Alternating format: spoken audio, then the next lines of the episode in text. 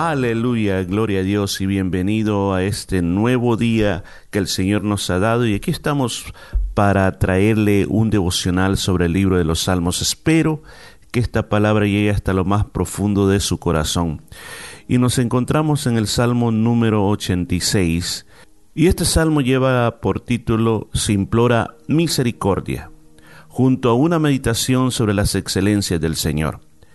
Entre todos estos salmos que hemos venido estudiando nosotros, hoy nos encontramos nuevamente con un salmo de David. Ya hace algún tiempo que no mirábamos salmos de David, sino que veníamos con salmos de Asaf, con los hijos de Coré. Pero el Salmo 86 se le atribuye al salmista David. Vemos lo que dice, Inclina, oh Jehová, tu oído y escúchame, porque estoy afligido y menesteroso. Guarda mi alma porque soy piadoso. Salva tú, oh Dios mío, a tu siervo que en ti confía. Ten misericordia de mí, oh Jehová, porque a ti clamo todo el día. Si usted escuchó con mucho cuidado, al nomás comenzamos podemos ver de que se trata de una oración de un hombre que está pidiendo la intervención de Dios en su vida. Palabras claves como, inclina Señor tu oído, escúchame Señor. Como también le dice, Señor, guarda mi alma, ten misericordia de mí. Palabras de una persona que está atravesando un momento difícil en la vida y son palabras que nosotros usamos cuando nos queremos invocar que Dios intervenga en nuestras situaciones. Aquí dice claramente en el versículo 1 cómo estaba David. Estaba afligido y menesteroso. Hemos aclarado que la palabra menesteroso es aquella persona que no tiene nada, es un pobre, pero es un pobre que espera en Dios. No es cualquier pobre, es un pobre que espera en Dios. Ahora, la contraparte es, eh, David era un rey, lo tenía todo. Pero ¿por qué se sentía pobre en ese momento?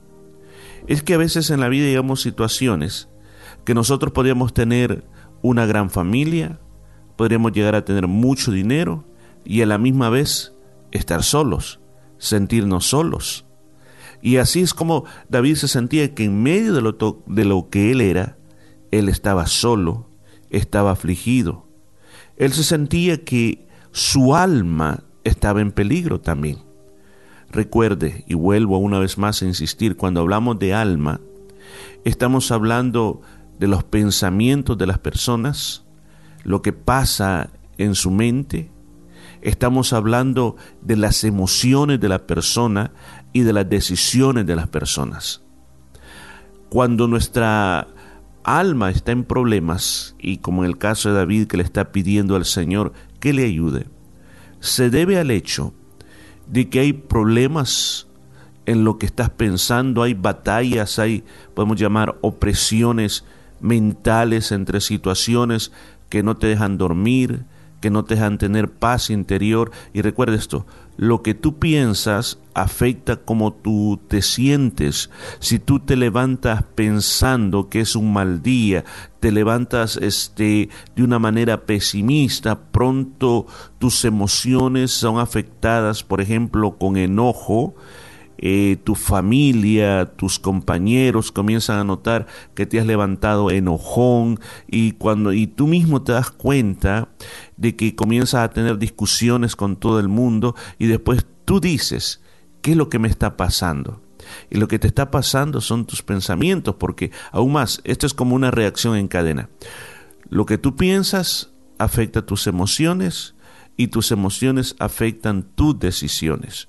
Entonces ha habido momentos, y claro, y esto es bien cierto, la mayoría de las malas decisiones que hacemos es por culpa de los pensamientos negativos. Por ahí comienza todo. Entonces, si usted comienza a reconsiderar cómo están mis decisiones, tendríamos que considerar cómo están nuestros pensamientos. Ahora, lo que David está diciendo es algo que siempre nosotros deberíamos de orarle a Dios, decirle, Señor, guarda mi alma, cuida mi alma, cuida lo que yo estoy pensando, Ayúdame, Señor, que yo sepa distinguir entre los buenos pensamientos y los malos pensamientos, entre los pensamientos que dan vida y entre los pensamientos que destruyen. Ayúdame, Señor, tener pensamientos en tu palabra, pensamientos que afecten como yo me sienta, pensamientos que me den a tener el gozo que tú produces, para que así yo pueda tener acciones hacia los demás que traigan gozo, paz y alegría. Qué importante es el Señor que guarde nuestra alma. Dice David que también está diciendo, Señor, por favor, sálvame, porque yo en ti estoy confiando. Cuando habla de la palabra salvar, David está llamando una acción como muchas veces él, dijo estar en medio de las salas del Señor. Lo que él pedía de que el Señor viniera como una sombra protectora, viniera como, llamémosle, una cúpula protectora para que nada de lo que le viniera pudiera llegarle a él. En otras ocasiones él habló que él quisiera estar como escondido en el tabernáculo de Dios, como dentro del mismo templo de Dios, en lo más profundo, para que nadie pueda hacerle absolutamente daño. Él está diciendo al Señor que, que, le tenga mucha misericordia. Le está pidiendo que con su fiel amor le ayude.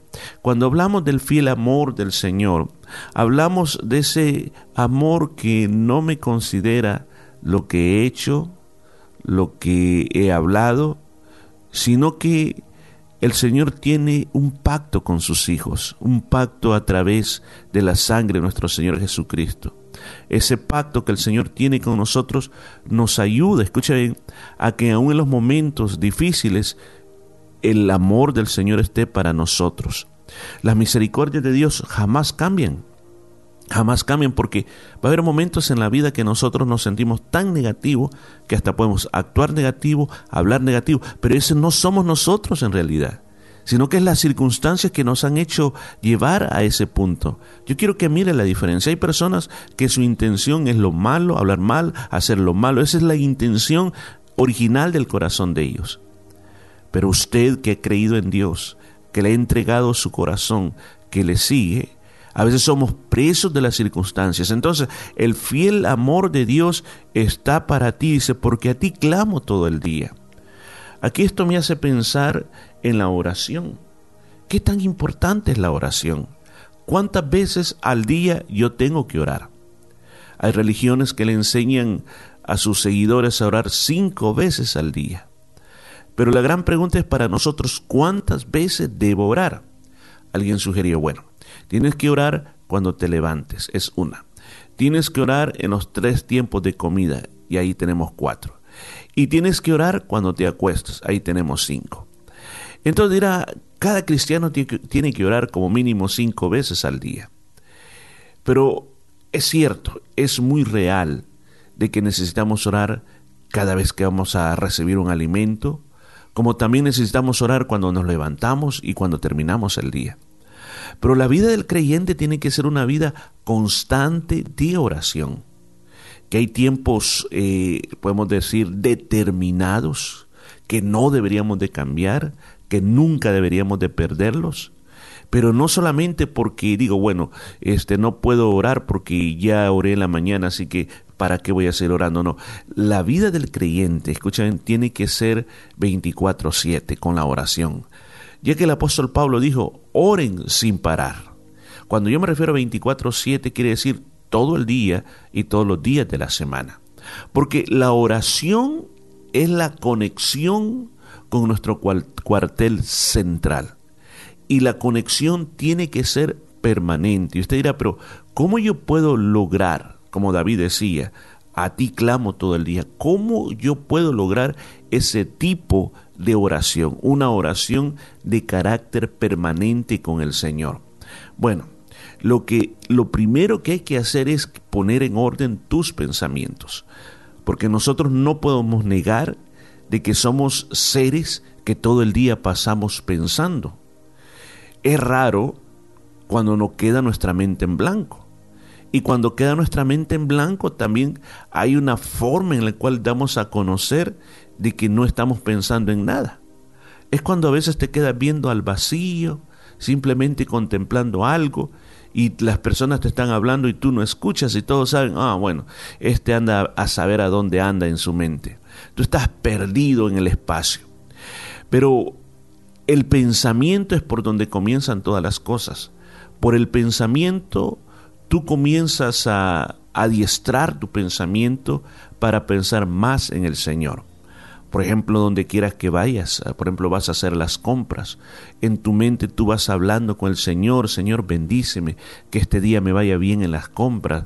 Ah, mira, Señor, esto está bueno. O sea, es una un, constante comunicación con Dios que de repente cuando tú comienzas a acostumbrar a tu mente de esa manera, te comienzan a venir circunstancias con las cuales tú tienes oportunidad de orar. Por ejemplo, en la iglesia te das cuenta que hay enfermos. Entonces esos enfermos comienzan a venir a tu mente y tú comienzas a interesar a interceder por ellos. Y así, de esa misma manera, van a venir circunstancias a tu vida. Va, cuando tú te preocupas por algo, y si yo no sé cómo decirlo, inmediatamente ahí donde estás, tú comienzas a orar. Tú comienzas a orar, tú comienzas a darle gracias a Dios. Entonces tú estás constantemente conectado con Dios. Así que cualquier cosa que te sorprenda, no va a haber problemas porque tú has estado conectado totalmente con Dios. Mire, vamos a dejar hasta aquí. Qué tremendo estos primeros tres textos de este Salmo 86. Vamos a orar este día. Padre mío, te amo gracias por la palabra que ha sido hablada este día. Ayúdanos, Señor, a poder buscarte, Señor, en todo momento. A poder, Señor, que tú guardes nuestra alma, porque ahí pasan muchas cosas. Ayúdanos, Señor, a ser personas de constante oración, que le demos énfasis a este tan privilegio tan hermoso que es tener comunión contigo. Mira las distracciones de la oración. Señor, ayúdanos a vencerlas y que pongamos como parte primordial en nuestra vida el poder buscar tu rostro. Lo pedimos en el nombre de Jesús. Amén y amén. Bueno, qué precioso haber estado con usted y nos vamos a escuchar el día de mañana con la segunda parte de este Salmo 86. Hasta pronto.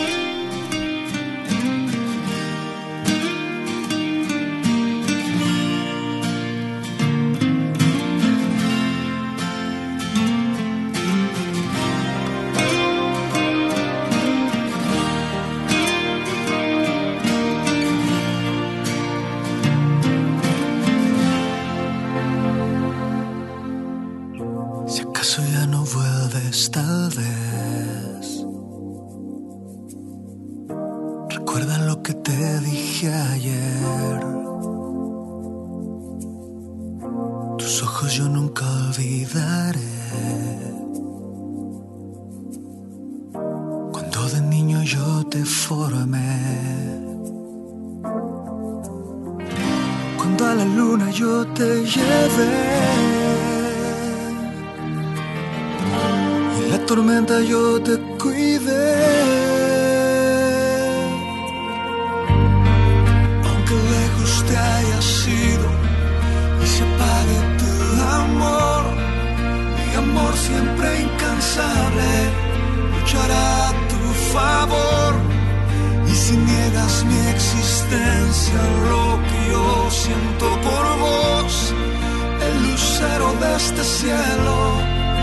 dirá que aquí estoy yo, te dirá que soy tan cierto como lo es tu corazón, como el color de la sangre.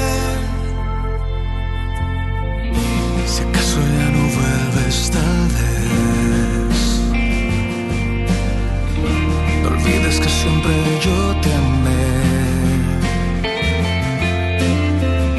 Mi vida yo por ti